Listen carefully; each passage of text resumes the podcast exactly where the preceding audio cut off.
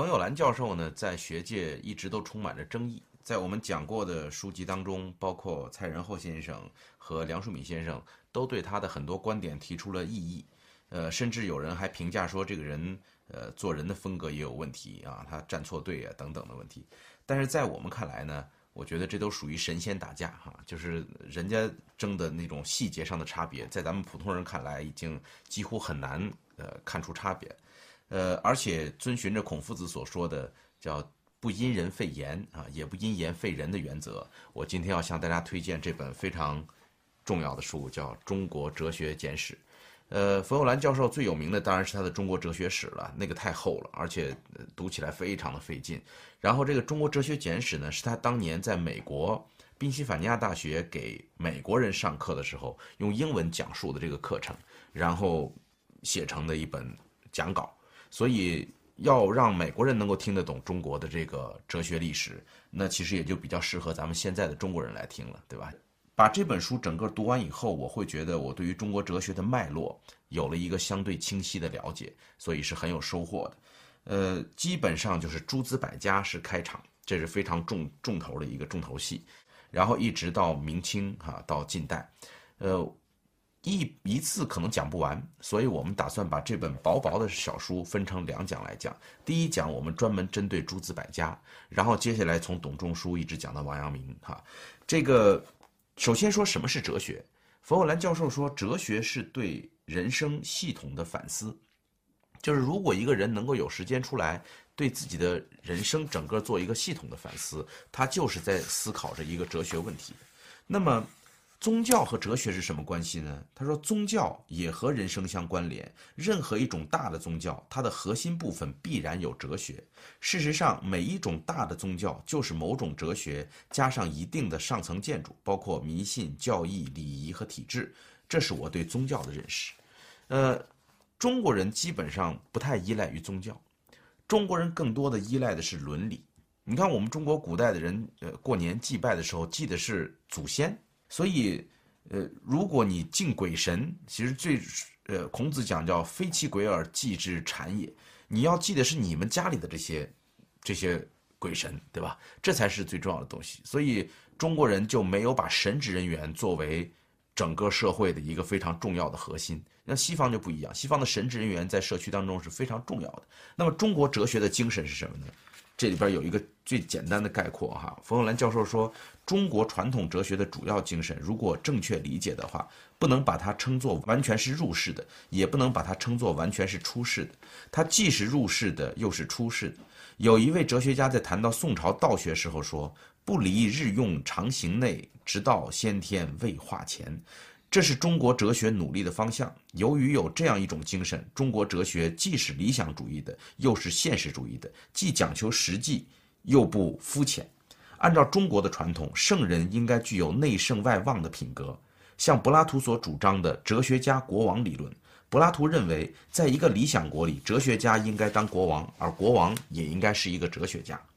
所以，中国哲学家，这是金岳霖教授的观点，哈，说在中国哲学家在不同程度上都是苏格拉底，因为他把伦理、政治、反思和知识都融合在一起了。呃，所以中国哲学有几个特点，第一个呢，就是中国的哲学基本上都和政治有关，内圣外望，就是当你能够内部对自己首先超凡入圣以后，你一定要去兼济天下，你一定要用它。用来治国平天下，对吧？这是第一个特点。第二个呢，就是知识和品德不分开，就是一个人的呃做学问的目标是成为一个好人，是成为一个品德更加高尚的人，而不是把名相分得特别的开，然后让这个知识和品德成为两件事儿。然后第三个特点就是表述简洁。这个就像中国画一样，叫言有意而意无穷啊，中或者中国的诗句，那么简简单单的几十个字就能够把一幅呃特别有想象空间的画画出来。所以冯友兰教授交代这几点呢，是希望西方学哲学的人，包括我们现代学哲学的人，能够理解对于中国古代哲学的一个基调。那么，中国哲学的源头就是诸子了。这个诸子是怎么来的呢？大家知道司马迁的爸爸叫司马谈。司马谈把之前的这些各个学派做了一个分类，他一共分了六派，阴阳家、儒家、墨家、名家、法家和道家。呃，然后司马谈的这六派呢，到了刘歆，呃，刘歆在七略当中呢，又加入了四个门派，后来被班固收在了《汉书艺文志》当中，又加了四个什么呢？叫做纵横家、杂家、农家和小说家。这个小说家跟我们今天讲的这个写小说的人可是两回事儿。这个小说家我还专门查了一下，是那些专门记录道听途说的那些事情。然后给上级汇报的那些人，过去的国王、呃皇帝可能需要收集民间的各种说法，所以有这么一派人。呃，这一派呢，后来就慢慢消失了。基本上这，呃，九流十派呀，都是来自于不同的职业的，就是他都能够和我们过去的一个一个的职业相对应。比如说哈，这里边简单的总结了一下，根据冯友兰教授套用刘歆的说法。他这样归纳的，他说：“儒家者流，盖出于文士，就像孔子这样的人出于文士；墨家者流，盖出于游侠之士，呃，豪客；然后道家之流，盖出于隐者，在山里边住着的；然后名家者流，盖出于辩者，喜欢辩论；阴阳家者流，盖出于方士，就是那些研究阴阳画符的那些人；然后法家者流，盖出于法术之士。”呃，所以基本上是从事什么样的工作，慢慢的演化出来什么样的一个信奉的流派。那么一个一个来介绍哈。首先说孔子，呃，在这个地方呢，我觉得我们不需要展开讲了哈。如果想对孔子有更深入的了解呢，就请听我们讲梁漱溟先生讲孔孟。梁漱溟先生讲孔孟这本书里边，把孔子概括成了十四个字儿，这十四个主题明显的反映出了孔子究竟为我们这个国家做出了什么样的贡献。呃。春秋整个的结尾最重大的收获，其实就是有了孔子。孔子曾经夸奖过管仲，说：“微管仲，无其披发左衽矣。”就是如果没有管仲这个人的话呢，我们这些人头发都披散着，然后衣服都朝左边开着襟儿，就是野蛮人。在这里边呢，我们要说一句这个称颂孔子的话哈，我套用的叫“微孔子，呃，吴国分崩离析矣。”就是如果没有孔子的话，我们这个国家就不是今天的这么一个大国了，就有可能会分分割成一个一个的小国家了。因为孔子实现了文化的大一统，所以关于他讲的仁义忠恕、呃正名知天命等等这些呢，在我们所讲过的关于《论语》的书当中都能够听得到，所以我们在这儿就不多讲了。那么接下来我们说墨子的出现，哈，在历史上很有意思，他是孔子的第一位反对者。墨家有一个严密的组织，实际上是完全可以进行军事行动的。墨家的这种组织的首领称为巨子，就是大师啊，对本团体的成员操有生杀大权。墨子就是他们这个团队的第一位巨子，他至少曾经有一次为宋国遭受楚国入侵的威胁而组织防御。这个大家都知道，楚国把宋国已经围了，然后墨子一个人跑去见楚国。楚国的这个攻城的主要的指挥官或者工程师叫公输班。公输班呢？有人说就是鲁班，然后两个人就开始推演，说你打算怎么攻？好，墨子说：“我这样防。”那你这样攻，那我这样防。然后公输班说的每一种进攻的方式，墨子都有一个防备的方法。然后这时候公输班冷冷地说了一句：“说我有一个办法可以攻进去，但是我不说。”然后墨子笑了一下，说：“我知道你要用的是什么办法，但是我也不说。”然后墨子去跟楚王讲说：“你看，他的意思就是他把我杀了就行了。他把我一杀，那不是就能攻进去了吗？但实际上我来之前，跟我的弟子们已经把这些东西全部都布置清楚了。所以你即便是今天杀了我，你攻进去一样，全部都做好了准备，所以没用。后来楚王撤兵。所以墨子，我们经常讲他叫摩顶放踵，对吧？一天到晚热心公益事业，到处跑，跟人家讲兼爱非攻，哈，不要打架。但墨子的成名是靠他反对儒家来的。”为什么呢？他说儒者呀有四个特别讨厌的事儿。第一个就是儒者不相信天地鬼神，结果导致天鬼不悦。就是孔子是六合之外存而不论，就是凡是你问孔子说一个人死了怎么办，他说未知生焉知死，对吧？未能是人焉能是鬼？所以孔子从来不说这个鬼神的事儿。呃，不信鬼神那会导致天鬼不悦。第二个是儒家坚持厚葬。特别是父母去世，子女还要守丧三年，浪费了民众大量的财富精力，所以墨家讲说太浪费了，干嘛花那么多钱在这种繁文缛节上，对吧？第三个是儒家叫圣为声乐以淫育民，就是只有少数的贵族能够享受这种呃音乐的这种奢侈的享受，对吧？也是导致社会浪费，然后分化。第四个就是儒家主张宿命论，造成这个民众怠惰顺命。就是呃，孔子不是讲过吗？说不信命，无以为君子嘛，对吧？我有天命。呃，但其实你发现这里边挺矛盾的啊，就是，呃，这里边表面的矛盾是什么呢？就是墨子他说我不信，呃，我要信鬼神，对吧？按理说信鬼神的人，你才应该更多的去搞葬礼，更多的去祭拜，对吧？你你儒家不是不信吗？不信怎么变成了反倒去做这个繁文缛节的这种祭拜呢？对吧？呃，很有意思。呃，事实上就是丧葬祭祀在古道古代受到重视啊。起初是源于对古神的信仰，但儒家重视丧葬礼仪，不是由于信奉鬼神，而是由于重视去世的祖先。可以说，儒家重视礼仪是一种诗情，而不是出自于宗教。所以，这种看起来表面矛盾的地方并不矛盾。墨子的观点其实也没有自相矛盾，他论证鬼神的存在是为他的兼爱理论做主张的，而不是对超自然有什么特别的兴兴趣。所以在《明鬼下》这一篇里边，墨子认为世上所以混乱，是源于疑惑鬼神之有无之别，不明乎鬼神之能赏贤而罚暴也。就是大家如果都能够信鬼神的话，这个世界会好管很多。所以墨子他们这个理论呢，是建立在对于鬼神的信奉之上的。那么他有这么几条最主要的观点，第一个就是兼爱，他认为不分高低，互助友爱。有点像现在的帮会组织，就是一旦加入到这个组织当中以后，我们要有福同享，有难同当。这个很明显，你们能听出来，这是来自于底层人民的呼声。所以，墨子和孔子之间的区别，就是孔子他们是有有点贵族背景，有点贵族血统，有点知识分子的这个这些人，而墨子代表着。吃苦的这些劳苦大众，这些劳苦大众们就希望说，我们简单点，我们信鬼就好，对吧？只要你相信有鬼神，我们就能够互相兼爱，然后人无等差，然后有福同享，有难同当，形成了一个巨大的互相帮助的帮会。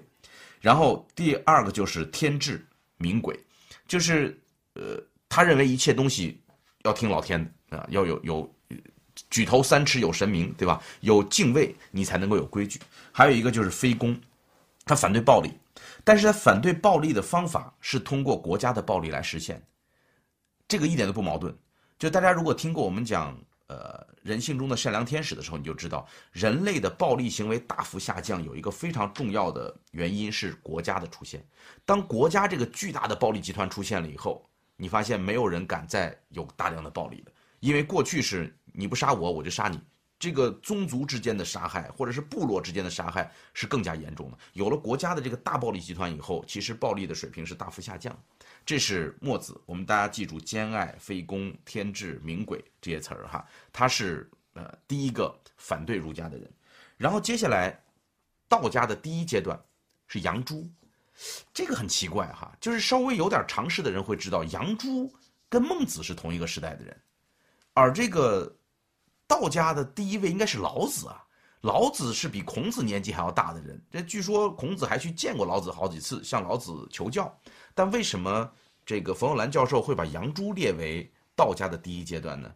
实际上也不奇怪，就是冯友兰教授认为老子这本书压根儿就是后边的人写的，而为什么呢？因为在老子和庄子的这些书里边，都出现了大量的杨朱思想。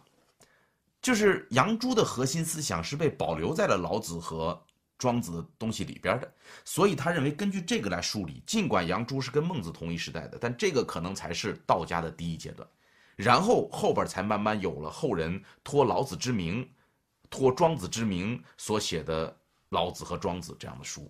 OK，这个杨朱最有名的东西是什么呢？就是拔一毛而立天下，无不为也。就是有人问他，这是书里边真的有记载的，说说把你腿上的那个毛啊，腿上的汗毛拔一根下来，对这个整个社会都有好处，你干不干？这杨朱想来想去，说这事儿干不了。那为什么这件事情对老子和庄子有影响呢？你看哈，这个列子杨朱篇当中据说呃记述了，据说是杨朱的话。他说：“古之人呢，损一毫利天下不与也；惜天下奉一身不取也。人人不损一毫，人人不利天下，天下治矣。”这个思想就是我我总觉得有点像亚当斯密的这个《国富论》哈，就是看不见的手，每个人都只需要为自己负责，每个人都不要说自己为为社会，我要为别人做什么，我只要为我自己负责，这个社会其实也就长治久安了。它是这么一种出发点。那么这个东西在老子当中，你比如说老子十三章说：“贵以身为天下，若可寄天下；爱以身为天下，若可托天下。”就是说，如果一个人把自己的一个人自己的行事为人看成比得天下更贵重，这样的人反倒可以把天下托付给他。如果一个人能够珍惜自己，甚于贪爱天下，就可以把天下托付给他。然后名与身孰亲，身与祸孰多，这些都是。轻物众生的思想，在庄子当中呢，养生主那一篇里边说：“为善无尽名，为恶无尽行。原都以为经，可以保身，可以全生，可以养生养亲，可以尽年。”你发现这些老子和庄子里边所说的这些话，其实都跟杨朱的这个呃利己、这个呃重物轻生的这个想法是相关的。但是我也在想哈，因为。古代的考证是一个非常大的问题，有没有可能杨朱的这些东西是学了老子的东西来的呢？对吧？这个地方我觉得不一定能够得出特别清晰的结论。所以，根据冯友兰教授的观点，他认为道家分三个阶段。第一个阶段是以杨朱为代表的保全生命，他的方法是逃避，就是我我不去奉献，我也不去争，对吧？逃避的方法，这是最能够保身的。然后第二阶段是老子。想要收听更多付费节目，请加微信六九九二五零知识众筹群，期待您的加入。老子发展的核心是什么呢？就是我要了解规则，我了解这个道，了解了这个规则以后，循着这个道去做事儿，我能够保身。你看道家永远追求保身，然后到了庄子呢，庄子说：“哎呀。”你们这样做也都不行，用我的方法叫“齐万物，一死生”，就是你要重新看待这个问题，你要发现说，呃，其实可以追求有限的快乐，也可以追求更高层次的快乐。当你能够看到齐物论啊，你把齐物论这个东西搞明白了以后，你就会发现说，没有那么多所谓的快乐和痛苦，这些快乐和痛苦在站得更高的人看上来，其实都差不多啊。庄子用了另外一种完全不同的方法，甚至方生方死，方死方生，连死生的分界都不是那么清晰。这是道家的三个阶段。那么了解了杨朱这个基础之后呢，我们来看下一个出现的诸子呢是理想主义的儒家，叫孟子。为什么孟子是理想主义的儒家呢？因为你发现孟子所说的所有的话都是追求一个特别棒的大同社会，他总是给这些。呃，各个诸侯王就讲说，一定要民贵君轻，对吧？然后这个人性本善，这个人性本善呢，引发了无数的争议，甚至甚至连现在的大周辩论会还在讨论，到底是人性本善还是人性本恶？哈，事实上，呃，根据梁漱溟先生的讲法，说孟子说的人性本善是指什么呢？是指一个趋势，就是不是一个状态，而是一个趋势。人性是有一个向善的趋势的。孟子说：“人性本善，为什么呢？”他说：“由是观之，无恻隐之心，非人也；无羞恶之心，非人也；无辞让之心，非人也；无是非之心，非人也。恻隐之心，人之端也；羞恶之心，义之端也；辞让之心，礼之端也；是非之心，智之端也。就是仁义礼智，人之有四端也，尤其有四体也。所以。”这个孟子讲人之四端，就是性善说。这个性善说呢，是孟子做一切东西的一个基础。所以他和墨子有着非常深刻的矛盾。他经常，我我引用过很多次这样的话哈，就是孟子批评这个杨朱和墨子，因为孟子当时讲天下不归于杨，便归于墨，就是那时候的年轻人都是在跟着杨朱和墨子学习。一个的观点是特别极端的公益者。对吧？这帮助别人的人，什么都不要的人，一个呢是特别极端的利己者。你发现这个世界就是这样，极端的人就容易得到传播啊，因为极端的观点符合老百姓的追求，老百姓觉得我听得懂，这个很容易理解，而且很容易感召他。最难的是中庸之道，就是你要让大家掌握到这个合理的平衡的位置，这个中庸的地方是非常困难的。呃，也就是我们在王阳明哲学里边深入阐释过的那个薄厚的问题，对吧？就是儒家就要讲究有这个薄厚，而在墨子那边看来没有这个薄厚，墨子看来要兼爱嘛。就是如果这个人完全没有薄厚的话，他还有什么父亲？他就没有这个伦理道德了，对吧？那么孟子还有另外一个角度，就是因为他整天跟梁惠王、跟齐宣王在一起，他是有着自己的政治抱负的。孟子的政治抱负就是他认为民贵君轻，叫民为贵，社稷次之，君为轻。甚至有人说这个暴乱，啊，暴乱行不行？孟子说，如果我们诛的是桀纣这样的人，这哪叫暴乱呢？这是正确的事儿。所以这个人的思想当中有很多革命性的想法。呃，除此之外，孟子还是心学之端，就是我们说王阳明就是接续孟子血脉的最重要的一个人。原因就是孟子有神秘主义的这个修炼的方法。他说：“无善养，我善养无浩然之气。”他能够养浩然之气。这个浩然之气是什么呢？其实，在王阳明那儿可能就是关心。对吧？然后孟子讲学问之道无他，求其放心而已，就是没别的，把你放逐在外面的那颗心给找回来。这其实就造成了后续我们说陆象山和王阳明的这个心学的一个根基。这是我们说理想主义的儒家孟子。将来有机会我们会把孟子单独拿出来好好的讲一讲。那么这中间呢，还有另外一个学派叫名家。名家特别有意思。我们那时候做大学大专辩论会的时候，训练经常会拿出名家的论题来。比如说，名家有几个著名的人，一个叫邓析啊，一个叫惠施，还有这个公孙龙子。这公孙龙子呢，就是说白马非马。为什么白马非马呢？他牵着一匹白马要过一个呃过关，然后那个守关的人说，这个地儿只能走人，马不能进。然后公孙龙子说，白马非马。这人说：“白马怎么就非马？白马也是马呀！哎，你看，举例子，假如说你要买一匹马，对吧？那么我给你牵来黄色的马，呃，红色的马，黑色的马，应该都可以，对吧？但是你说我要买一匹白马，我给你牵来一匹红色的马，肯定就不行。那你看，所以白马就不是马。他这么一说完，那个守关的人傻了，说这有道理啊，然后就牵着马就过去了。所以这个看起来是诡辩哈，看起来特别奇怪。”但实际上，这个时期呀，如果把名家的这套东西好好的发展下来，我觉得中国人可能能够培养出一套西方的逻辑体系来，就是他把名和相分开来对待。比如说离间白，对吧？说这个一个石头又硬又白，他说那什么是白，什么是硬？有没有一个东西脱离了这个石头依然是硬？这个硬是不是一个特殊的属性？所以。呃，还包括他研究飞矢不动，他给你论证这个飞的箭头没动。那你说这怎么论证？一个箭头在那射，怎么会没动呢？明明看着它动了过去了。好，他给你讲，他说这个箭头在某一个点上，肯定在那一个位置出现过，对吧？在那个点上，一定在那个位置出现过，所以在那个点上的那个位置，这个箭头就没动，它是停在那儿的。然后到了下一个点，下一个位置，它又停在那儿了，所以这个飞势是不动。这个惠施在庄子里边出现过很多次，因为惠施跟庄子是好朋友，两个人在在这个桥上看鱼。哎呀，庄子说这鱼啊真是开心呐，对吧？一看这鱼游的就好开心。然后惠施说：“子非鱼，安知鱼之乐？那你又不是鱼，你咋知道鱼快乐？”庄子一听，庄子说：“子非我，安知我不知鱼之乐？就你又不是我，你怎么知道我不知道鱼之乐呢？就是。”呃，那时候我们辩论赛训练这个东西啊，是为了训练大家的这个逻辑能力，没有上升到一定的高度。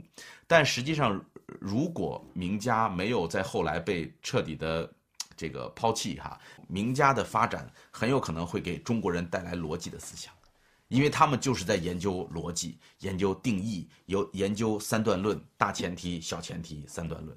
那么接下来我们就进入到另外一个大家更加熟悉的学派，就是老子。老子被冯友兰教授认为是道家的第二个阶段，呃，他的方式和之前杨朱的方式有了进步。为什么呢？他给这个世界找到了一个起源，叫做道。道可道，非常道啊，名可名，非常名。无名，天地之始；有名，万物之母。此两者，同出而异名，同谓之玄。玄之又玄，众妙之门啊！哎，还还少了一句，故常无欲以观其妙，常常有欲以观其角。呃，他把这个道作为整个世界的发端，然后没法命名它，所以说这个东西是无名的。呃，那么老子的哲学的核心到底是什么呢？为什么他会找到一个无名之道呢？我们说。道作为万物本源，无从命名，所以无法用语言来表达它。但我们又想要表达它，便不得不用语言来加以形容，称它为道。道其实不是一个名字，这就是说，我们称道为道，和我们称一张桌子为桌子是不同的。当我们称呼一张桌子为桌子的时候，它有某些属性，使我们可以称它做桌子。但是我们称道为道的时候，不是因为它有某些可以名状的属性，这个名词只是一个指称，或用中国哲学惯用的词语，它是无名之名，就是我们抢名之曰道。就这东西，我是实在，呃，没法儿叫它的名字了，我给它起了个名儿，叫做道。那这个东西是什么呢？不知道，无形象，恍兮惚兮，其中有物，就这么一个东西。然后，一切的。事物都是遵循着这样一个道的规律在发生的，这就是老子第一个最大的见解。呃，西方的宗教都是以神造世界为前提的，对吧？就是有有一个万能的神，然后他来造了这个世界，所以这成为了一个不可追问的命题。就你问他谁造了神，这问题不能问，对吧？但是在道家里边呢，我觉得比神造这个世界要科学一点。他说是来自于，呃。一个道，一个一个规律，从这个规律开始慢慢衍生出来的，呃，所以在老子的这里边所衍生出来的一个中国人至今都依然影响最大的一个哲学思想，就叫做“反者道之动”。什么叫“反者道之动”？就是物极必反，这个我们中国人都经常说，对吧？然后“塞翁失马，焉知非福”。这就是反者道之动的一个核心的呃反应，这是一个不变的规律。但问题就是那个极在哪儿呢？就是物极必反，什么地方就到了这个极？什么时候我就知道我的命运该开始扭转了？这个是很难界定的。如果你不能够界定这个东西的话，你会发现这个反者道之动其实没什么用啊。那么老子界定这个极的特点是从我们人的态度上来的，就是。谦虚，这种态度是保持着检验你是否到了极的一个非常重要的特征。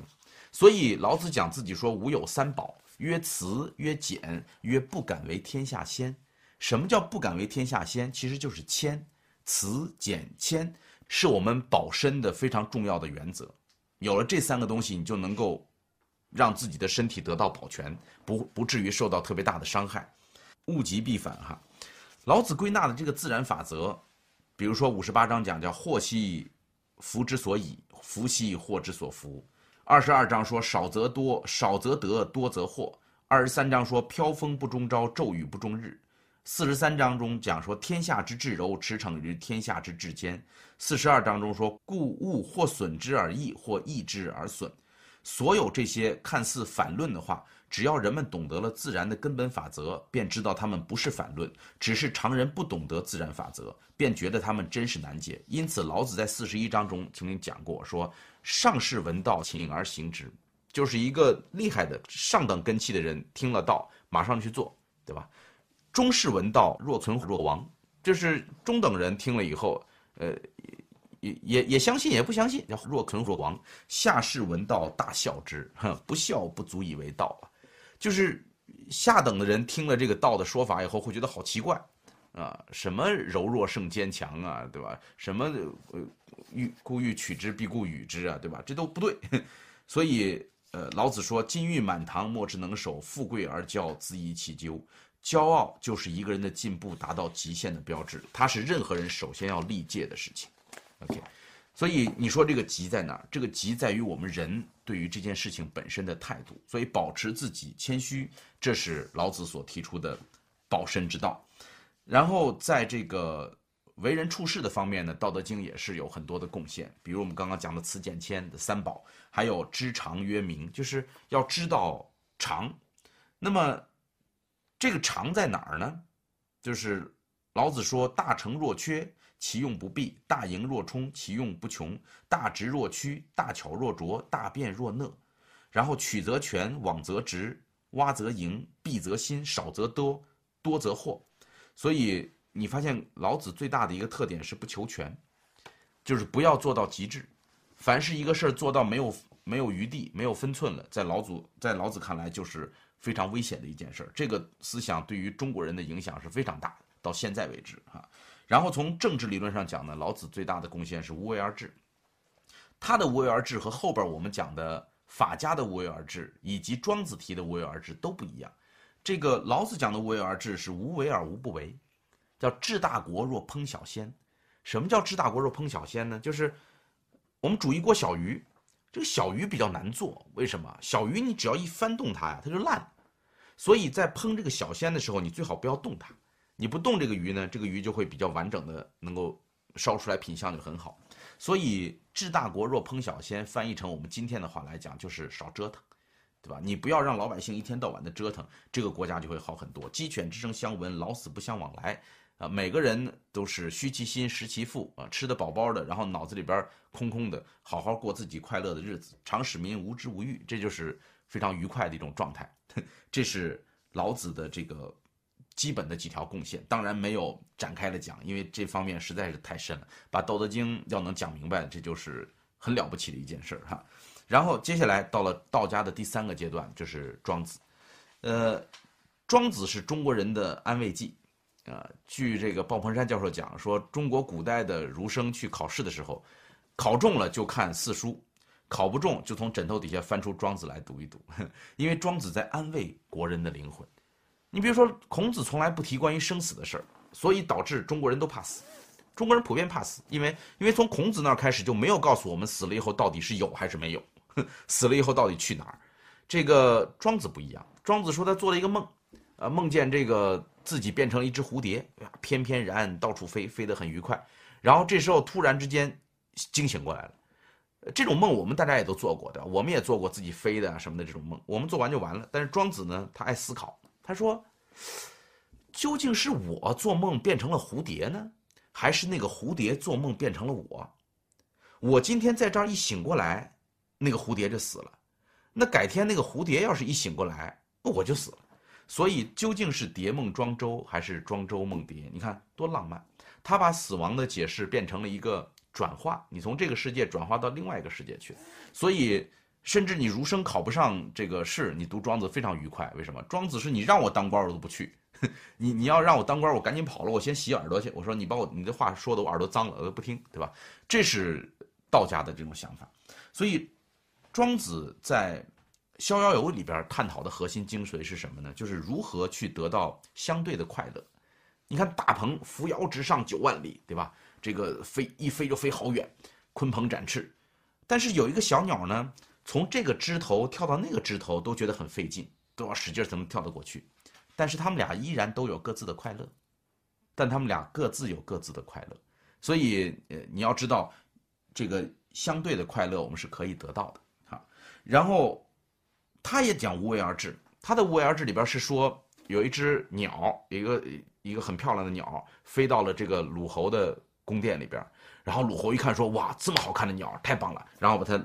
赶紧放在那儿，给他上供，让他吃肉，然后给他周围演奏音乐，让他听。就是鲁侯把他当做一个贵宾来对待。你看，看起来是非常好心好意的对待他，结果过两天那鸟吓得就死掉了。所以，庄子讲的无为而治是什么呢？就是你不要用自己想要的方法去打扰他，你要保持他自己本性。让一个东西依循自己的本性去生活，它是一只小鸟，就让它在林间跳来跳去；它是一只大鹏，就让它展翅高飞，对吧？依循它的本性生活，这是最自然的东西。不要把自己喜好的东西强加给他们。所以，很多统治者其实就是像鲁侯养鸟一样，觉得我这样是对你好，我们做一个这个事儿，我们做一个那个事儿，结果把老百姓折腾得苦不堪言。这是庄子所讲的无为而治。然后他对死亡的态度，我觉得是最值得借鉴的，叫以理化情。庄子老婆死了，然后惠施来看他，发现庄子坐在那儿拿了个盆敲敲歌唱歌，惠施就斥责他，说你也不至于这么高兴吧，对吧？你这老婆死了，你这表现何其过分，对吧？问他，庄子说，哎呀，其实我也难过了，我之前也觉得挺难过，然后我难过哭了一段时间以后，我突然想明白了一个事儿，就是。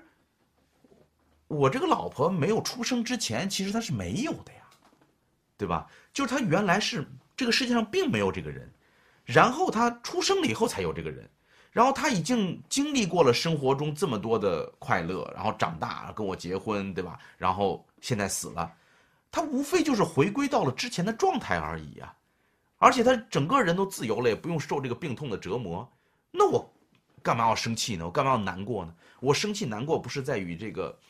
天理循环在做对抗吗？所以想明白这件事了，于是骨盆而。这个就叫做以理化情。读书的目的啊，在我看来就是以理化情，就是当你对道理明白的更多以后，你发现你的情绪就不容易那么激动。反过来，你看，我们经常听到有一些悲剧哈，比如说一个小孩子受了委屈，砰跳楼自杀。一个农村的妇女，因为被丈夫冤枉了，或者被同村的人骂了几句，回家打开敌敌畏就喝了。为什么气性都这么大？为什么大家都还还有人甚至为了五块钱去把人杀了，对吧？为什么大家都这么暴力的情绪这么多？因为我们所知道的理实在是太少了，所以我们的情就变得无比的泛滥。所以庄子讲以理化情，连死亡这样的事情他都能够坦然的对待。这就是读书的妙处啊，对吧？所以，庄子的第三大贡献是以理化情，第四个就是如何形成至乐。你看那个大鹏能够展翅，小鸟能够在林间飞，这都是有限制的快乐。他听说列子御风，就是列子这个人呐，有风就能走，就是就跟我们今天的那种无人机一样，就是不需要任何装置设备。然后风一来，摇着扇子，嗡，就飞走了。说这个人该是无比自由了吧，对吗？但实际上，你发现，就算是能够御风而行的这个列子，他依然还需要依赖风，对吧？总是有一个东西要依赖的。那么，真正的至乐是什么呢？就是当你能够做到不依赖一个东西的时候，这时候才能够达到人生的至乐。OK。所以，庄子里边真的是在不断的探索人怎么样能够变得更加的快乐、更加的自由。呃，庄子在这里描绘了他理想中达到至乐的人，这是完美的人，心灵自由的人，真正的圣人。他能够纯然快乐，因为他超越了普通事物的界限，还超越了我与世界、我与非我、主观与客观的界限。这就是说，他超越了我，达到了无我的境界境界。与道合一，道无为而无不为，因为无为，所以无功。圣人与道合而为一，因此也无功。圣人治天下，就是让世人自由自在、自由充分地发挥所有的才能。你看，这就是庄子认为至乐的境界。那你根据咱们了解的这些古圣先贤哈，我们来对比一下哈。我觉得孔子其实是有点接近，就是孔子。的核心精神，第一位的就是乐嘛。他无论是这个绝粮于陈蔡啊，还是这个周游列国，呃，到处遇到危险的时候，他总能保持内心的喜悦。这个喜悦的感觉，其实就是不依赖的一种快乐。那还有就是释迦牟尼，释迦牟尼终于明白了，连我这个东西都是假的，自我是一个假合的结果，所以你执着于自我是一件非常可笑的事情。于是。不执着于自我，依然能够法喜充满，对吧？这就是这个呃庄子所描绘的什么样的人是一个至乐的人。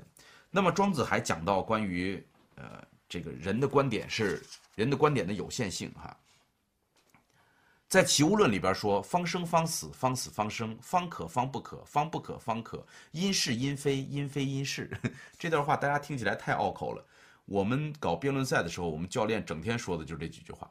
他就告诉你说，没有什么不能辩论的事儿，所有的观点都是在不断变化的，所以事物总是在不断变化之中，自然有许多方面，于是对同一个事物可以有各种不同的观点，这是呃《齐物论》里边的一个核心的贡献。那么，从更高层次上讲呢，齐物论说其分也成也，其成也回也，什么意思呢？从桌子的角度看，这是建造；但从树的角度看，这是破坏。你叫它建造也好，叫它破坏也好，都是从有限的角度看它。如果从道的角度看，则建造和破坏都是相对的，都没有绝对的意义，因此无成也无毁。所以，为什么庄子特别能够安慰人？你知道吗？就是考上了呢是件好事儿，考不上呢也未必见得是个坏事儿。其分也成也，其成也毁也。所以，呃，从道的角度讲，人生当中的各种得失看起来就特别小了。而当我们计较于一己的观点所看到的这个得与失，我们就会把所有的痛苦放大，对吧？所以庄子是我们中国最早的心灵按摩师，哈，而且他写文章特别有意思，特别的，呃，这个豪放，呃，经常会用很多不靠谱的比喻，然后经常写同人小说。中国最早的同人小说就是庄子写的，他的主人公就是孔子、颜回什么这些人，实际上压根儿不可能，瞎编的哈。但是把道理讲明白，这是我们说大家都很喜欢的庄子。呃，接下来呢，还有后期的墨家，也就是明末。明末这一派呢，我们就不多讲了，因为明末依然是继承了墨家，又融入了名家的这个名相的思想，他们更多的去追求逻辑、追求推理，呃。没有成为我们中国的这个主流学派，然后接下来呢，就是现实主义的儒家。你看，刚刚我们讲了理想主义的儒家是孟子，对吧？那么现实主义的儒家是谁呢？就是荀子。荀子是，呃，鲍鹏山先生在《风流趣》那本书里边是特别讨厌这个人的哈，说荀子把儒家嫁了，嫁给谁呢？嫁给了秦国，因为荀子需要把他的理论得以实践。他认为整个世界之所以这么混乱，是因为没有圣王，需要打造一个圣王出来。这个圣王能够把整个天下大一统。这时候他到处周游。那时候的儒生是不进秦国的，因为秦国刑罚太狠，秦国的名声不大好，就是各国家人都是有点文明的。秦国呢，商鞅变法完了以后，一个搞农，一个搞军事。所以商鞅的那个残暴的那个手段也确实是令人发指，就是老百姓日子过得特别糟糕，甚至很多人为了吃饱饭宁愿进监狱。大街上很多残疾人，因为他动不动就削人鼻子、砍人腿、砍胳膊什么的。所以那时候儒生是不愿意进秦的。但是荀子去了秦国以后，一下子放下了这个成见，说秦国太好了，说将来能够统一这个就是他们，因为这就是圣王，对吧？因为国力无比的强大。所以他把儒家呢介绍到了秦国，这个荀子跟孟子最根本的分歧，这俩人都见过，这俩人应该都在齐国的这个稷下学宫都讲过学，可能都跟这个呃就是国王们打过交道，但是两个人矛盾特别深刻。荀子说人性恶，其善者为也。呃，孟子说人性善，对吧？这个荀子说其人性恶，其善者为也，就是人的善是装出来的，是人为出来的，不是说假，而是人为出来的。但是荀子并不是一个悲观主义者，他说人性虽恶，但是人有智，就是人聪明，这个聪明呢，导致人会慢慢的向善，人是有了一个。恶的这个发端，就是说，如果你不管这孩子，这孩子可能会变得特别的坏。但是如果这个孩子学会了说，我得有组织，我得跟大家融为一体，我有智慧，我得活下去，那么他慢慢的开始训练这个善的这一端。呃，荀子在乎的是管理，在乎的是组织，所以我们经常会听到荀子有这样的名言哈，他说：“主好要则百事祥。”主好祥则百事荒，你看这就是管理学，就是呃上级领导如果喜欢提炼纲要，那么所有的事儿就都有人管了。上边的人如果什么事儿都要管，你就会发现很多事儿都没人干了。所以荀子培养了两个非常著名的学生，一个叫李斯，一个叫韩非。呃，为什么从荀子的底下会培养出这个法家的人？这就是呃很明显的，因为他的前提条件就是人性恶。人性恶，所以就需要通过管束来管理他。因此，接下来很自然，我们就要讲到法家韩非子哈。这个韩非子里边有一个非常著名的故事，叫守株待兔。咱们都知道这故事，对吧？守株待兔这个故事为什么会出现在《韩非子》这本书里边呢？这是非常重要的一个小故事。为什么？韩非子说：“你们一天到晚的都觉得儒家的东西可以，觉得道家的东西可以，呃，说要用这个，呃，什么，礼仪治国，对吧？错了。为什么？因为那个时候的老百姓没有特别多的物质，那个时候人们简单，没有物质，所以我们只需要有礼乐，对吧？有规范，然后有这个互相辞让之心就够了。但是现在不一样，现在这个社会高度发达，这个社会已经出现了这么多的财富，有这么多的人觊觎别人的财富和地位。那么这个时候，如果你还用孔子所讲的那一套，或者周公所讲的那一套来治理国家，这就叫守株待兔。你看，现在大家理解“守株待兔”这个词儿，原来是讲这个事儿的。所以对于他们来讲，治国之道没有别的，法律。这时候，这个韩非也讲无为而治。他讲无为而治什么意思呢？他说，作为一个君王，你什么事儿都不用干，为什么呢？因为你一切东西都是通过法律去干的，一切东西自有律法，有这个律法就让这个系统自动去运转就好了。这是跟我们现在的这个管理学里边有一句话叫什么叫管理者？管理者是通过别人来完成工作的人，对吧？所以你只需要把这个政策制定好了，让别人去完成工作，这叫无为而治。那么你怎么知道？哪个人能干什么事儿呢？他说：“所谓的识人之术，最重要的是监察，所以你需要派很多的人去监督、去考察、去反馈。呃，最重要的是赏罚二柄，就手里边有两个最重要的武器，一个是赏，一个是罚，然后用这样的方法来治理国家，就能把国家治理得很好。呃。”听起来很有道理，对吧？大家听到法家会觉得说，嗯，很先进。这个听起来是比孔子的先进。但是你会发现，中国自古至今啊，包括商鞅在内，包括韩非在内，包括李斯在内，这些人，凡是倡导法家的，没有一个人有好下场。为什么？孔子早就说过了，叫“放于利而行，则多怨呀”。就是法家用赏用罚这两个东西，磨灭了意义。你看孔子为什么大家尊敬他？因为孔子跟很多人讲的是意义，讲的是理想，对吧？人是需要理想和意义驱动的。而当一个管理者，甚至连国王都变成了只有赏和罚这两个工具的时候，痛恨就会油然而生，就会有特别多的人互相憎恨，会导致这个国家变得更加的紧张。因此，纯法家的方法几乎没有特别能够成功的。OK。你有没有觉得我们的祖先很了不起啊？就是各个门派都在不断的探索，对吧？怎么样能够对这个国家更好？要知道，这就是发生在春秋战国那一段时间，就产生了这么多相当有见地的理论。这还没完，冯友兰教授最有意思的是，他在这些我们听过的这些家之外，又加了两派，这两派很重要，都是儒家的。有一派叫形而上学的儒家。你看前面理想主义的孟子，这个现实主义的荀子，还有形而上学的儒家。形而上学的儒家是什么呢？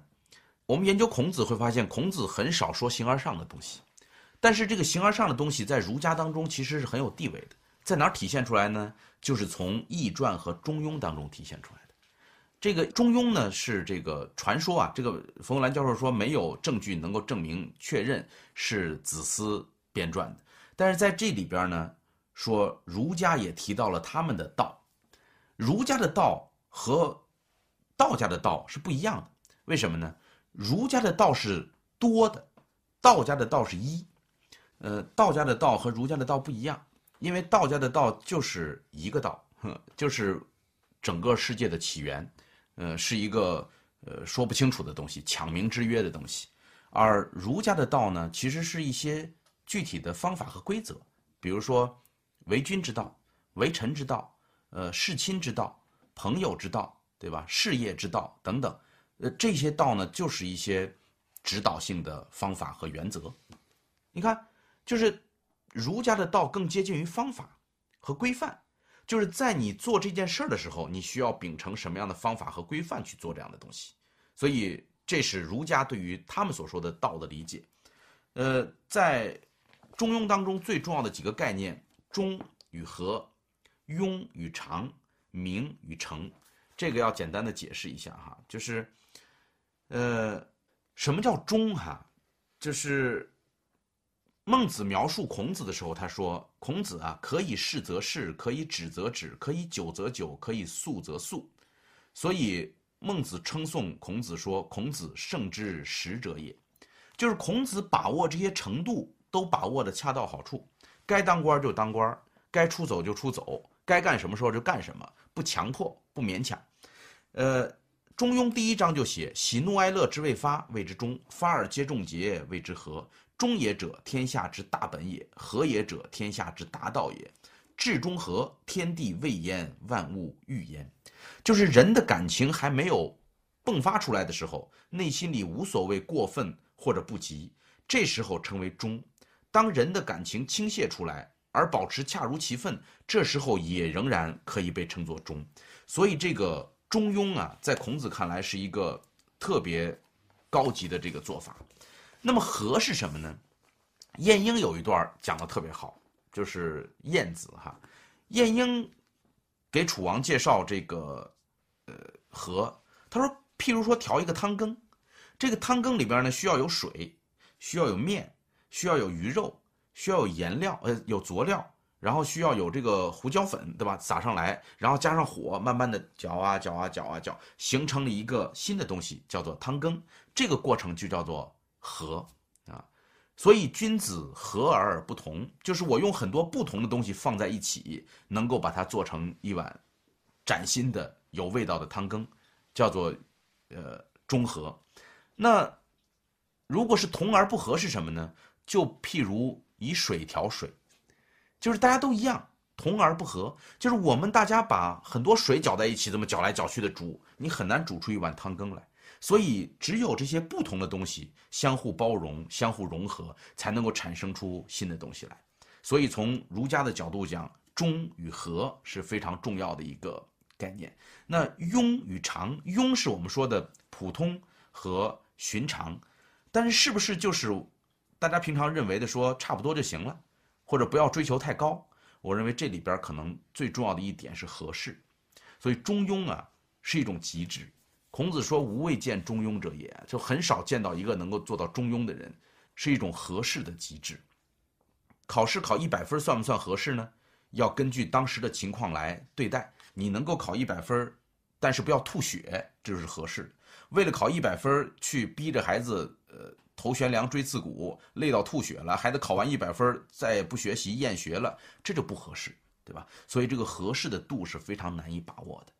呃，还有就是名与诚，名与诚这个这两个词儿呢，是引发了宋明理学家的很多研究的。《中庸》第二十一章说：“自成名谓之性，自名成谓之教。成则名矣，名则成矣。”就是说，人如果真正懂得了普通寻常生活中吃喝人际关系的重要意义，他就已经是一个圣人了。一个人如果把他所领会的都付诸实践，他也就是圣人了。人只有在自己的实践中，才能懂得这些普通寻常事的真正意义，也只有真正懂得了他们的意义，才能做得完美。一个人如果力求完善自己，他就会看到，为此他也必须同时完善他人。一个人如果不关心别人的完善，自己便不可能完善，这便是儒家把人心提高到天人境界的途径。它与道家所主张的气绝知识，其万物一死生的做法不同。儒家的途径是通过爱的延伸，使人心得以超越我与他人的界限，也超越了我与物的界限。所以到最后，一个追求修养的儒生所要达到的最高境界，就是与天地同参。对吧？这个人和与天地合其德了，那能够像天地的道行一样去要求自己。我们过去经常讲叫“天无私父，地无私载”啊，呃，所以人如果能够学会天地的德性，那么这个人慢慢的就能够做到与天地同参哈。然后最后呢，一个小小的分支门派就是治国平天下的主张，这个是来自于四书当中的。大学能够进入四书，它是肯定有它的依据的，因为这个地方是告诉我们求学的一些依据。呃，这一段话我相信大家都很熟悉了，所有的国学班一般开班都会念这一段哈，说大学之道在明明德，在亲民，在止于至善。古之欲明明德于天下者，先治其国；欲治其国者，先齐其家；欲齐其家者，先修其身；欲修其身者，先正其心；欲正其心者，先诚其意；欲诚其意者，先治其知。治之在格物，格物致知，诚意正心，修身齐家治国平天下。这就是中国古人做的这个叫三纲领八条目。这个三纲领呢，就是在明明德，在亲民，在止于至善。而实际上，这三纲领就是一纲领，就是要做到在明明德。而这个八条目呢，归根到底也就是一个核心，就是修身。那么再往下细分，你会发现明明德和修身其实是一回事儿。修身的内容就是在明明德。由这里可以看出，这几个思想最后归结为一个中心，这便是儒家的中心思想。呃，谁把这事儿讲得最明白？我觉得是后来的王阳明讲的最明白。他说：“在明明德，就是你要知道那个致良知的那个良知。当你把这个明德找到了以后，这个良知便有了。有了这个良知，治就是一贯，把它贯穿下去，用在生活的行住坐卧当中，日常起居当中，这就就是儒家的道。”所以他在任何地方都化身为做这件事情的道，也就是我们能够真的参天地之化育。呃，所以讲到这儿，我们把中国哲学当中的诸子百家简要的介绍了。那从孔子开始，对吧？孔子、墨子、这个杨朱、呃老子、孟子，然后呃庄子，啊，还有法家的韩非子，还有这个荀子。包括最后的我们说《中庸》和《大学》，怎么样？有没有一点清晰？或者说听完了以后觉得更糊涂了？不要紧，一共就这么多门派啊！实在是听不懂呢，我们就多听几次。然后还有地方有兴趣的呢，就把原文找来再看一看。呃，冯友兰教授也讲说，哲学史家和哲学家是两回事儿，就研究哲学史的人未必是哲学家。所以，要想真的把这些哲学搞明白，光读哲学史是不够的，还应该去把那些原著拿出来好好读一读。我个人呢，也就是《论语》读的比较多，在《论语》上下功夫多一点。然后像老子、庄子呢，都是简单的涉猎，其实还真的没有认真的钻研。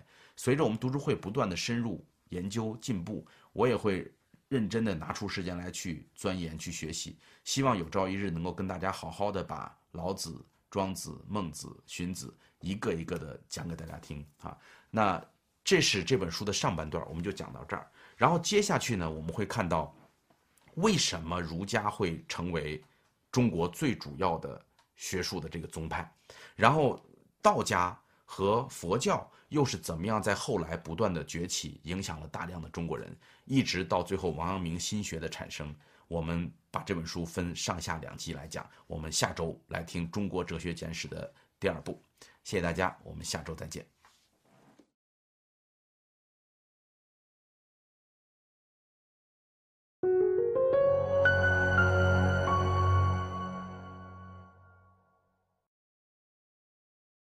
上一讲我们讲到诸子百家，哈，诸子百家里边呢，孟子曾经做过一个预言，说谁能够一统天下呢？孟子说：“不嗜杀者可以一统天下，就是将来一统天下的人，一定是一个不喜欢杀人的人。但是特别不给面子的是，统一中国的竟然是秦始皇。然后这个人不但喜欢杀人，而且还焚书坑儒。那天我在陕西一个村里边逛，哎，我说你们这个村怎么地这么黑呢？说陕西还有黑土地。他说这就是遗迹。我说什么遗迹？焚书坑儒的遗迹。那你说孟子的预言错了吗？实际上也没错。”为什么呢？秦国只秦朝只是一个过渡阶段，就是整个秦朝的统治维持了不到十五年就被推翻了，所以这时候登上历史舞台的真的是一个不嗜杀的年代，就是汉朝。汉朝所出现的第一位大哲学家，这个冯友兰教授把他称作是汉帝国的理论家，叫董仲舒。董仲舒写过最有名的书叫《春秋繁露》。这个《春秋繁露》怎么写的呢？董仲舒据说呀，是把家里的窗帘垂下来，然后三年不朝外边看一眼，就是保证自己每天连窗外的风景都不带看的。那他也不怕近视哈，就每天就这么一直写，一直写，写了三年时间，写出《春秋繁露》。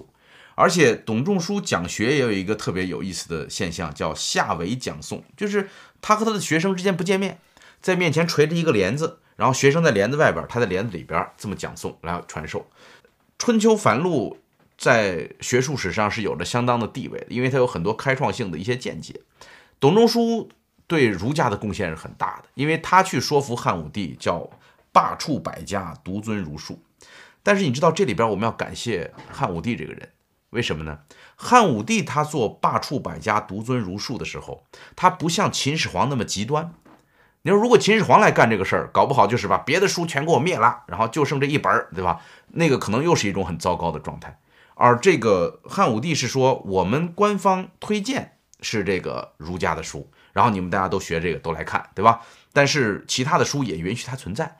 《春秋繁露》这本书被冯友兰教授概括为是。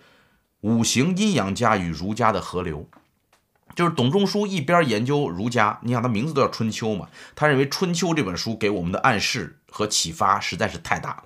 他甚至觉得孔子是那段时间的统治者，就整整那几代的统治都是孔子做出来的，呃，匪夷所思。然后他又结合了阴阳家，我们在上一讲当中没有怎么讲阴阳家哈，实际上阴阳家最大的影响是反映在董仲舒这儿。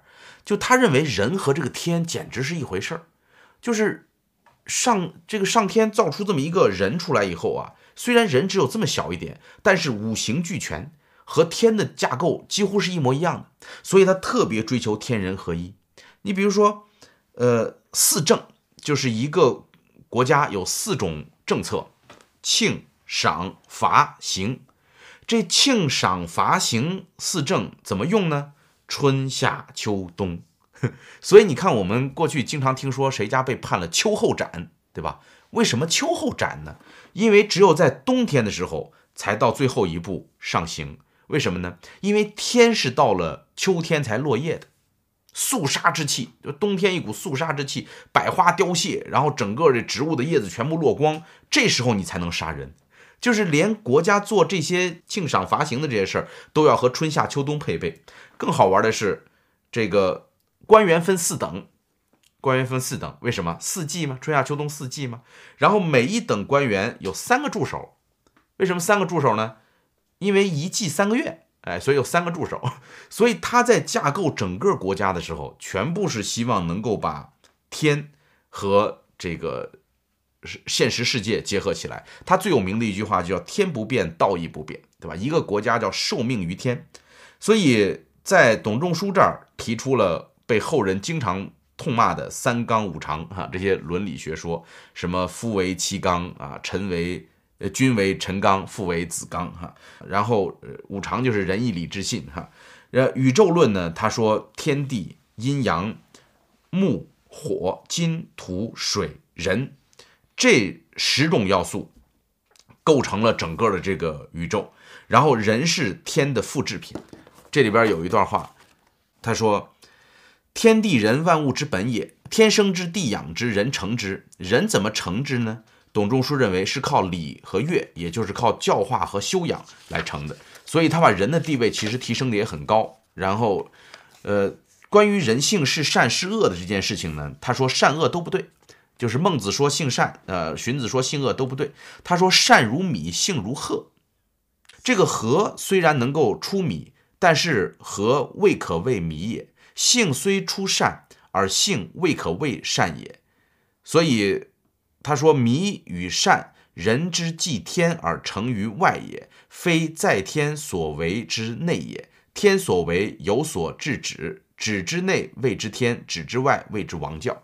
他非常强调王教，就是如果人天性就是善的，就不需要王教，就不需要礼乐成之，对吧？但是如果你知道你的本性当中是像糙米一样，像那个稻谷一样还没有筛过的，那么就需要王教来帮你不断的修正、来筛选，才能够把你的真善提炼出来。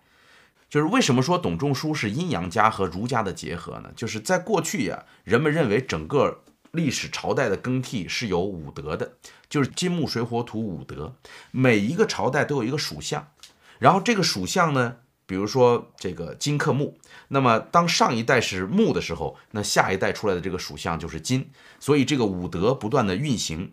但是到了董仲舒这儿，他用三统来替代五德。什么叫三统呢？就是黑统、白统和赤统。然后他在《春秋繁露》中说，每个朝代都依循一统，每统又各有其为政的系统。呃，按照董仲舒的说法，说夏朝代表黑统，商朝代表白统，然后周朝代表赤统。夏商周三朝完成了历史循环的一周，然后继周之后，历史又开始新的循环，新的朝代又应该代表黑统。就是中国历朝历代有很多人喜欢用比喻。用天道来介入这个人间，这个习惯最重要的从董仲舒这儿开始的。他认为天地和整个政策是完全感应的，所以如果你做错了什么事儿，老天一定会有反应。比如说那边儿呃突然六月飘雪啦，那肯定是有问题；然后那边突然发洪水啦，那边怎么怎么样。所以古人对于这些没法解释的自然现象，都把它和政治因素连接起来，因为他们认为天人合一，对吧？这些东西是一致的。这是我们说。呃，汉帝国的第一个理论家叫董仲舒，他写过最有名的书叫《春秋繁露》。有机会等你将来退休以后，好好研究一下这本书，因为读起来真的相当的艰涩。我那天见我的大学老师，我问他说：“最近老师在读什么书？”他说：“就在读《春秋繁露》。”哇，我一听就肃然起敬啊。然后，那呃，为什么在这个时候儒家会兴盛啊？其实从大的历史观的角度来解释是能够理解的，因为人们太痛恨法家了。就是在秦朝的时候，是以严苛的法家的方法在统治，所以当这个刘邦攻入咸阳以后，就说了说约法三章，对吧？说杀人者死，伤人及盗抵罪。除此之外，秦朝的一切法律都作废。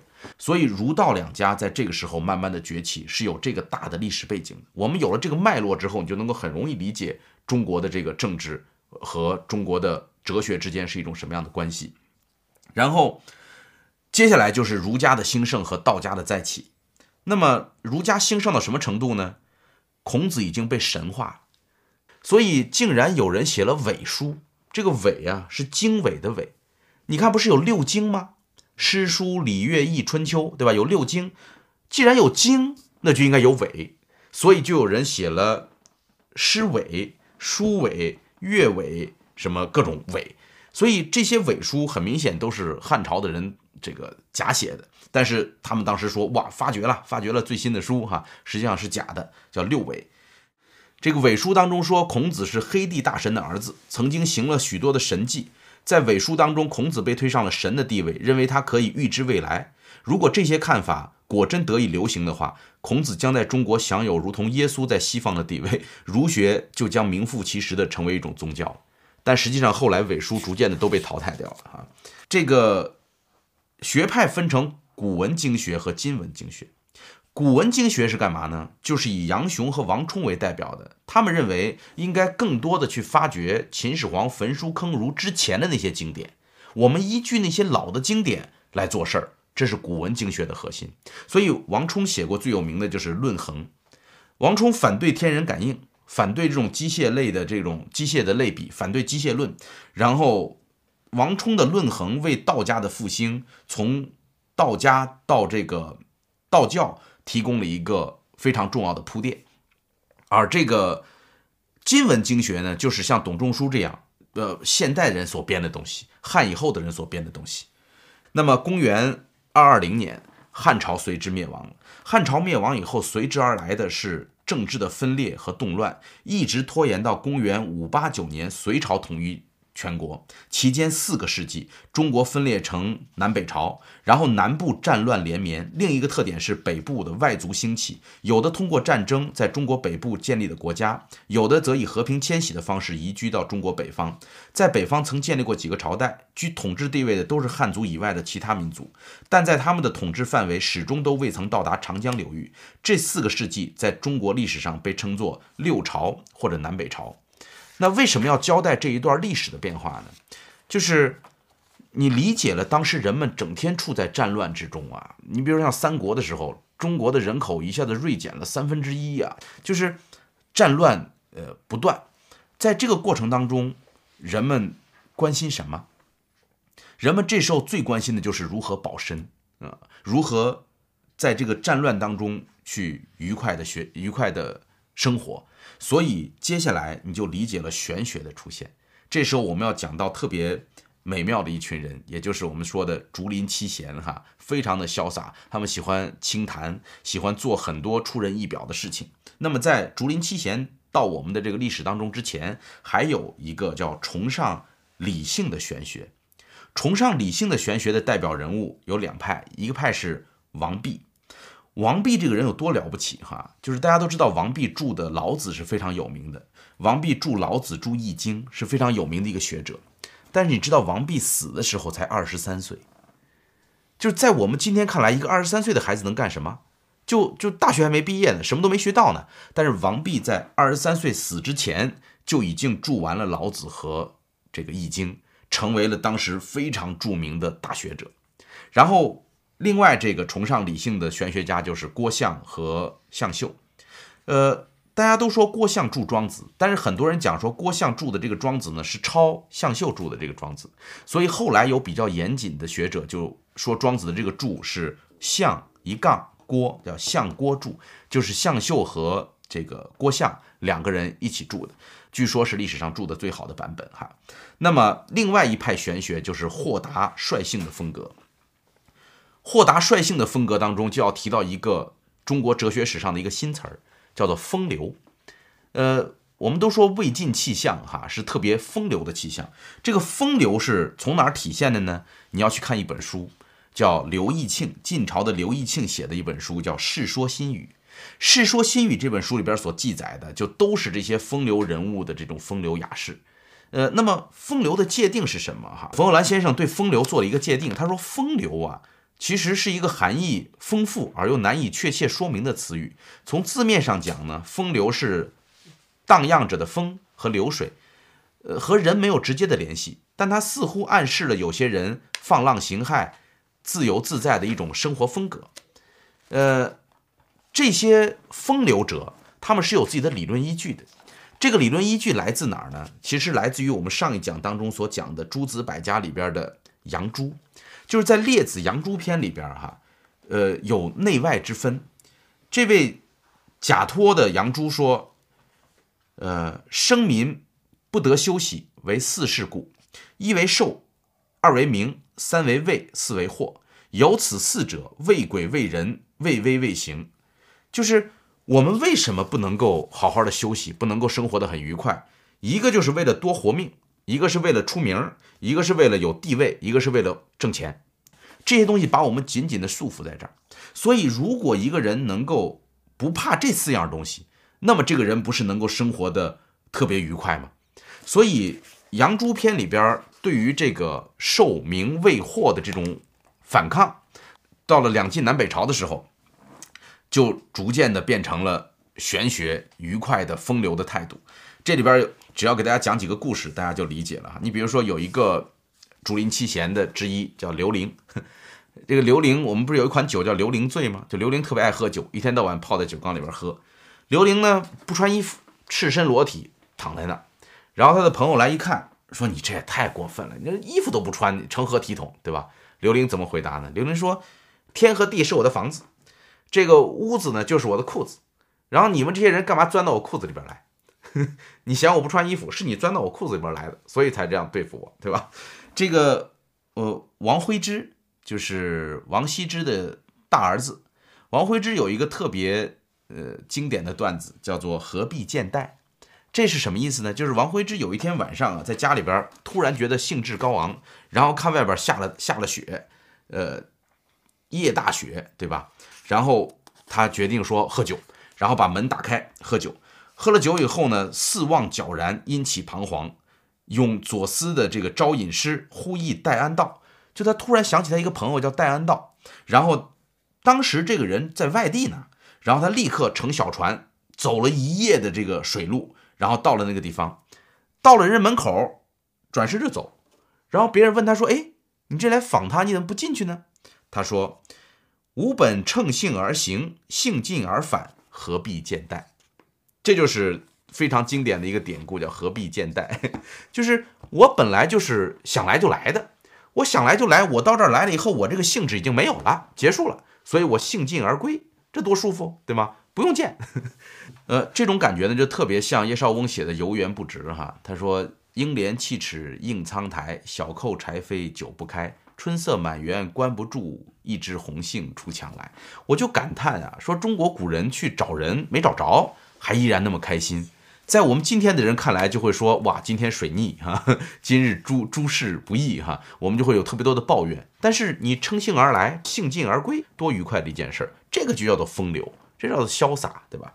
还包括这个钟会，呃，见嵇康这一段儿哇，如果从画面上呈现出来，真的特别好看。钟会听说嵇康是一个很棒的人，他想去见一见嵇康，两个人没见过。然后他到那个树下一看，嵇康正在打铁。嵇康是一个美男子啊，浑身的那个肌肉块是特别棒，他的身材人人把他叫做松下风嘛。然后他就在那当当当这么打铁，然后钟会站在旁边看，互相都不理，就是嵇康也不理他，这个。钟会也不跟他说话，看了半天，然后转身准备要走。这时候嵇康问了一句：“说何所闻而来？何所见而去？”说你来这儿听到些什么？你你走的时候，你你见了些什么呀？这个钟会说：“闻所闻而来，见所见而去。”这时候已经有了禅机了，你发现吗？呃，阮籍更有意思。这个你要知道，竹林七贤里边有好几个姓阮的。这个阮籍一家子都爱喝酒，喝酒喝的不亦乐乎。拿杯子喝不过瘾，拿瓢喝；拿瓢喝不过瘾，拿瓮喝。然后一家人趴在那个瓮上喝，喝的愉快的不得了。瓮倒了也不管。那猪跑过来，就是猪闻到酒味儿就过来喝。他们连猪赶都不敢，跟猪一块儿趴那儿喝酒，咕咚咕咚一直喝酒。对不对，为什么会有这样的气度？还能够跟猪一块儿喝酒？有人说这是疯了吧？还记得庄子讲的齐物论吗？对吧？就是如果你知道。万物之间没有那么多的差别，没有那么多的分别心。那为什么佛教讲的无分别心到了中国很快就被中国的知识分子接受了呢？就是因为有齐物论在打底呀。所以你干嘛跟猪有那么多的分别呢？不都是爱喝酒吗？大家一块喝挺愉快。所以阮籍也是一个很有趣的人。这个在竹林七贤的这个时代，也就是我们说的这个豁达率性的玄学的风格当中，孔子已经不再是一个神了。他们说孔子能够做到的最棒的叫做有情而无泪，就是有情而无泪就是一个圣人境界，你不需要把它神化。什么叫有情而无泪？孔子在《论语》当中哭过很多次。你就比如说这个谁死了，呃，颜回，颜回死了，孔子大痛，就哭得不得了。然后旁边人劝他说：“夫子不要哭成这样。”孔子说：“不为这样的人哭，为什么样的人哭？对吧？”但是孔子的特点是他哭过之后很快就能够回归正常，哭过之后他依然会去做自己的事儿，他不会为情所累。这就是一个圣人所能够做到的境界，就是有情很正常，但是千万不要过了，过了就是王阳明所说的有那点私意在。当你的私意泛滥的时候，你的情绪就会过剩。这里边有一个故事挺感人的，就是王戎失子的故事啊。王戎，呃，儿子死了，哭得特别难过。然后他的朋友来看他，说，说你也不用哭成这样吧，不就是怀中之物嘛，对吧？小孩是怀中之物，死了你你这么难过，有点过分了。然后王戎说，圣人忘情，最下不及情，就是你要是活到庄子、老子、孔子那个境界，他可以做到忘情，最下不及情。就是我们比我们更糟糕的人，这个有可能理解不了这份情感，他过得比较粗糙。他说：“情之所钟，正在我辈呀。”就是我们这群不上不下的知识分子啊，我们是情感最充沛的人呀，怎么能够不难过呢？这话真的是说到每个人心里边去了啊！就是情之所钟，正在我辈，也就是我们这些人烦恼最多。那么风流的真意到底是什么？这个。冯友兰教授最后总结说：“什么是风流的真意？他说，在他们的思想里，风流来自自然，而自然与儒家倡导的明教则是对立的。这是儒家示威的时期。而当时著名的学者岳广还说，明教中自有乐地。这个时候，风流的真意是自然，然后在自然中去寻找快乐。呃，他和儒家所讲的明教和这些约束。”呃，侍奉君王这些事情看似是相对的，但是实际上这里边蕴含着一个种子，什么种子呢？就是你不能仅仅只在风流和自然当中寻找真乐。如果你能够把这种乐趣延伸到了侍奉君王，延伸到了明教当中，这才是真的快乐。所以，这为后边的哲学的发展又奠定了一个台阶，就是中国人在这个时候把快乐发挥到极致了。但问题是，这个快乐怎么样产生现实的功用？这个到后期就会逐渐的呈现出来。好了。竹林七贤，大家有机会好好读一下《世说新语》，就能够知道特别多很有意思的故事。那么接下来一个里程碑式的事情，就是佛学的基础会不断的出现。呃，佛教进入中国是很早的，就是你到洛阳的白马寺，你就会看到摄摩腾和竺法兰，对吧？在汉明帝的时期就已经白马驮经就到了中土了，所以。你没发现王阳明在处理社会矛盾的时候用了特别多禅宗的方法吗？他是在禅宗当中打过滚的人。他发现，如果一个人吃饭喝水、担水砍呃担水砍柴这样的事情都皆是妙道，都能够呃感受到那种发自内心的喜悦哈，都能够致良知的话，那为什么不能够把这件事情扩充到弑父弑君这样的事情上呢？这是佛学在中国的发展，这个主要是发生在唐朝前后哈，然后。接下来，唐朝过后，到了宋朝，更新的儒家出现了。更新的儒家这群人呢，说起来特别好玩。这几个大家哈，周敦颐、邵雍、张载。这个周敦颐，我们都听过他的《爱莲说》，对吧？他最有名的这个哲学作品叫《太极图说》，他认为这个太极整个创造了整个的这个世界哈。然后他所提出来叫率性而活，率性而行。然后邵雍呢，又叫邵康节，他写过最有名的书叫《黄极经世》，就是直到今天还有人在研究《黄极经世》来推演以后的时代，就是他是把前后五百年全都算清楚了，然后你就只要根据他的《黄极经世》去推断，你就知道哪一年会发生什么事儿。这是一个周易的这个高手。这个张载呢，就是说那几句话的，呃，为天地立心，为生民立命。为往圣继继绝学，为万世开太平。你看，多大的气魄！就这几句话说的特别简单，但是气魄极大。张载是我们陕西人，他被叫做张横渠，所以他这四句话被冯友兰称作横渠四句。这是所有知识分子共同所追求的那个方向和目标。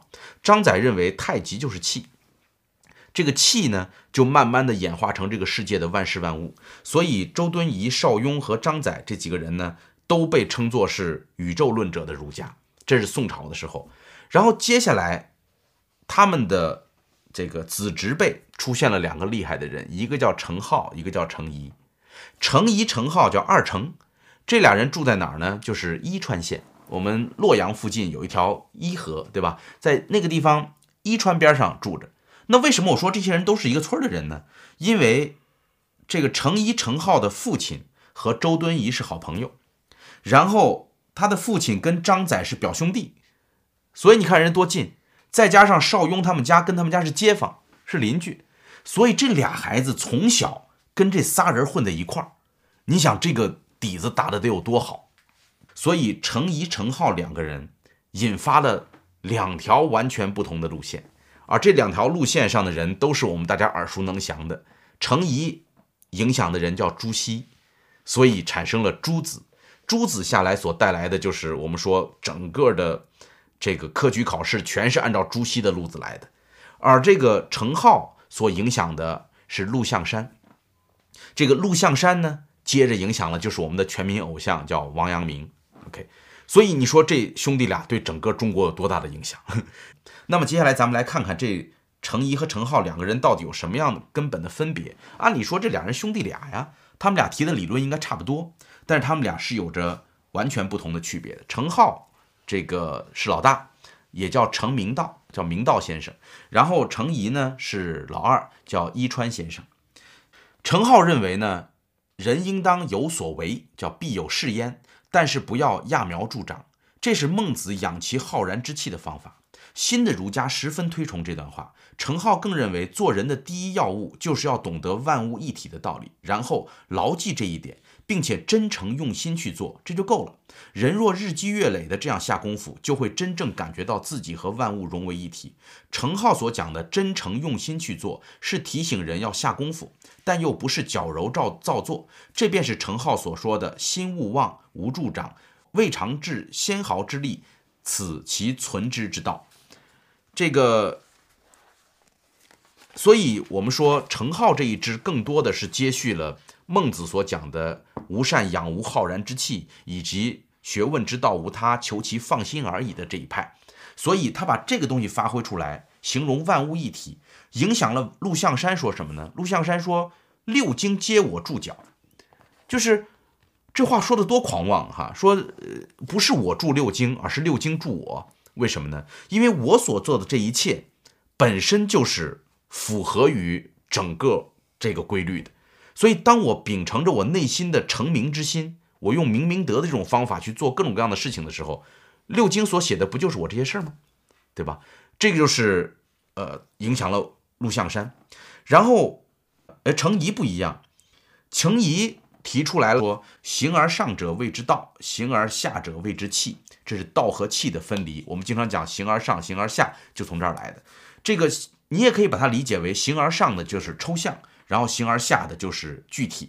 这个程颐给朱熹提供的是理的来源。为什么说是程颐影响了朱熹呢？我们要知道，程颐和朱熹的理的观念都是从这个地方来的。他们认为，我们所见的宇宙不仅是气聚而生，还因为其中有它各自的理。万物各从其类，因为气的。这个聚结呃聚结各依不同的理，花之所以成为花，是因为它的气按照花的理而聚结，于是便生成了花。叶之所以成为叶，是因为它的气按照叶的理聚结，因此便成为了叶。这个要要解释一下什么意思啊？就是当他们都从张载那儿了解这个天地万物是由气形成的，但是有一个问题，就是这些气怎么就突然变成了物？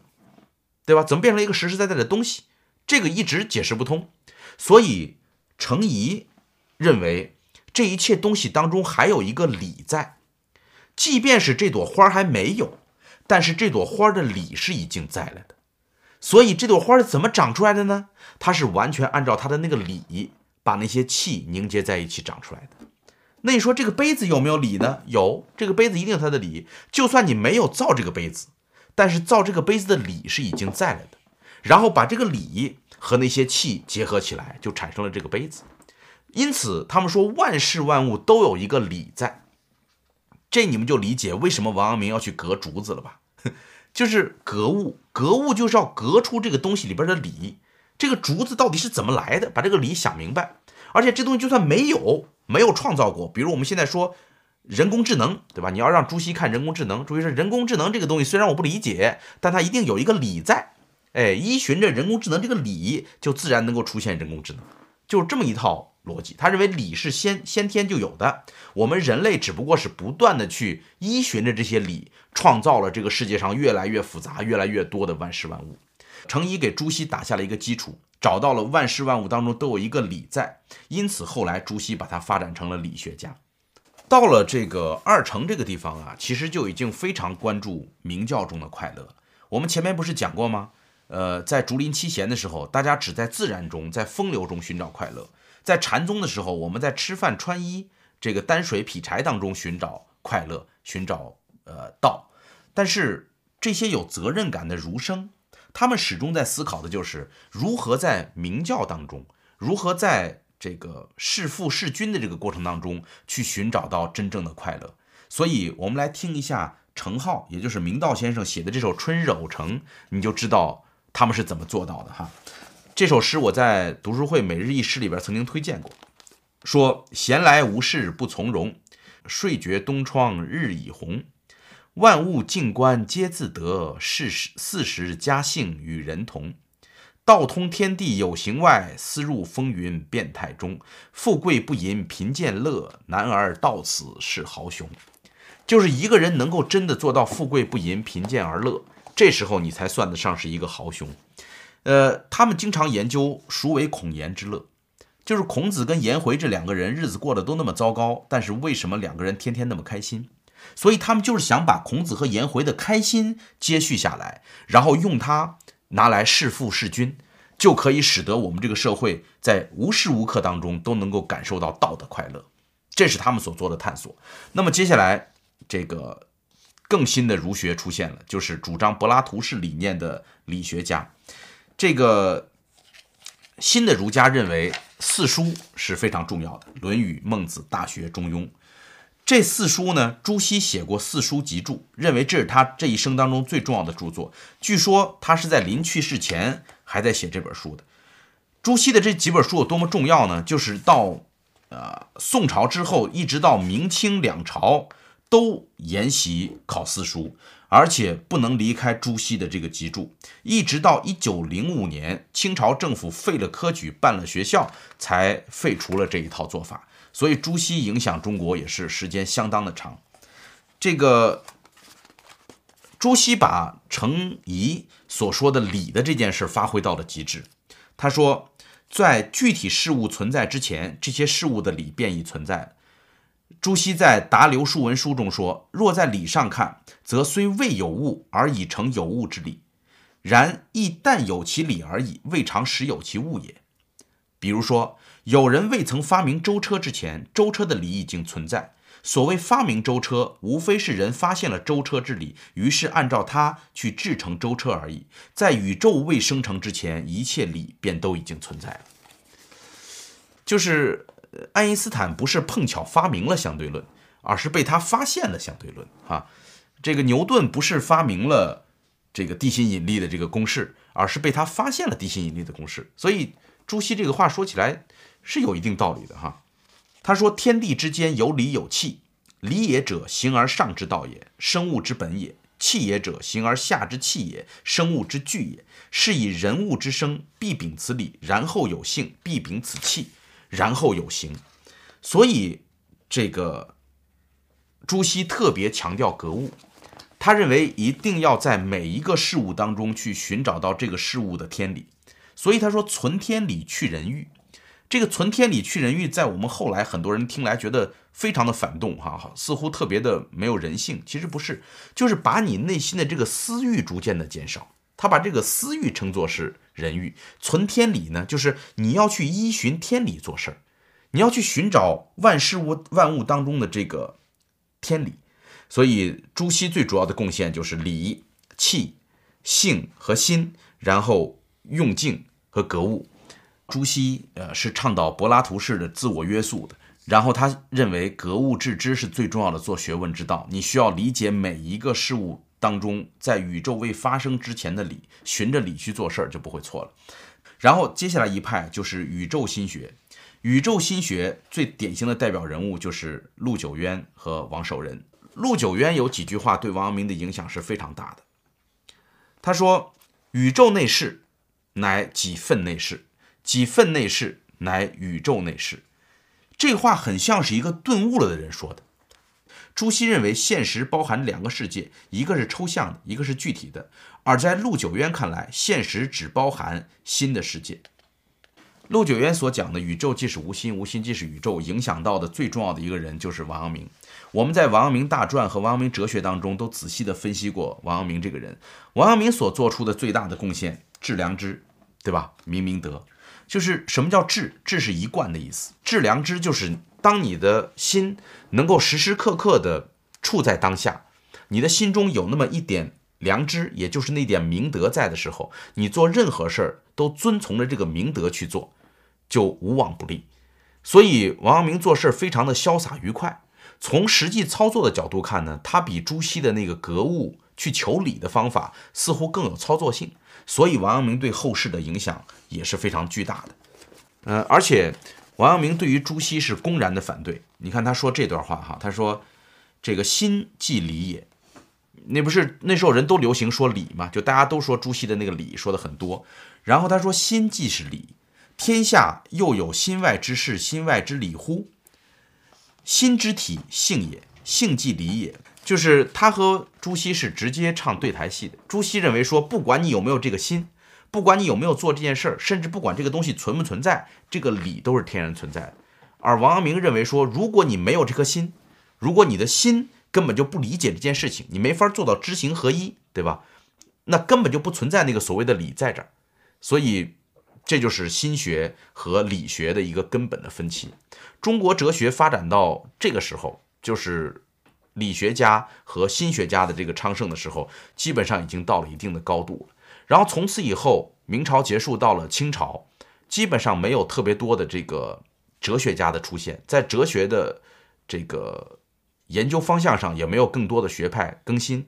不过有一点需要强调的就是，呃，清朝的时候，西方的思想开始不断的传入，这时候像严复啊，他就引入了特别多的像天演论呐，像这个国富论呐这样的书，开中国人开始接触西方的思想，而且在民国的时候。还有两位大哲学家来中国访问，一个是杜威，一个是罗素。呃，那个时候这两个大教授来中国访问是一件盛事啊，就是很多老百姓都会关注这样的事情。那在现在，我觉得可能全世界的人都不太关注一个哲学家去哪儿吧。所以那段时间还是相当的有追求的哈。呃，所以中国哲学。简单的这么看下来哈，我们讲的真真的是相当的粗浅，我相信也有很多不足之处，但是我们可以基本理清一个脉络。诸子百家结束之后，秦朝严苛的统治导致了汉朝的出现。汉朝放松之后，儒家和道家这个逐渐的上扬，因为法家把人们搞得太严苛。然后接下来到了南北朝，呃，两晋南北朝这整个战乱的时期，人们倾向于玄学和清谈，倾向于过得更加的自在。然后这个自在快乐的心情不能够不面对现实的生活，然后它结合了佛教和禅宗，这都是帮助我们快乐的哲学。然后这些快乐的哲学能不能拿来弑父弑君呢？于是就出现了我们说的儒学的兴起。所以新儒学的兴起又分成两派，一支从程颢出来的，我们说叫做呃陆象山和王阳明的心学学派；一支从程颐出来的，到朱熹的理学的学派。所以，中国哲学基本上简单点讲，就是这么一个大体的脉络。那么，在这本书的最后，我认为，呃，冯友兰教授最推心置腹的他自己的感受是说，人为什么要学哲学？呃，按理说，樊登读书会所讲的所有的东西啊，基本上都是比较实用的。我们教大家怎么带孩子，教大家怎么赚钱，那都是我们信手拈来就可以讲的东西啊，很简单。讲哲学这么费劲的东西，我为什么要使劲的讲这本书呢？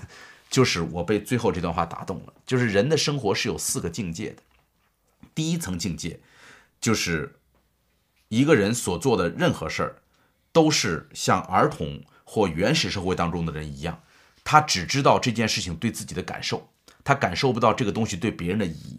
这种人生叫做自然境界的人生。自然境界就你生活的像个孩子一样，你生活的像一个原始人一样。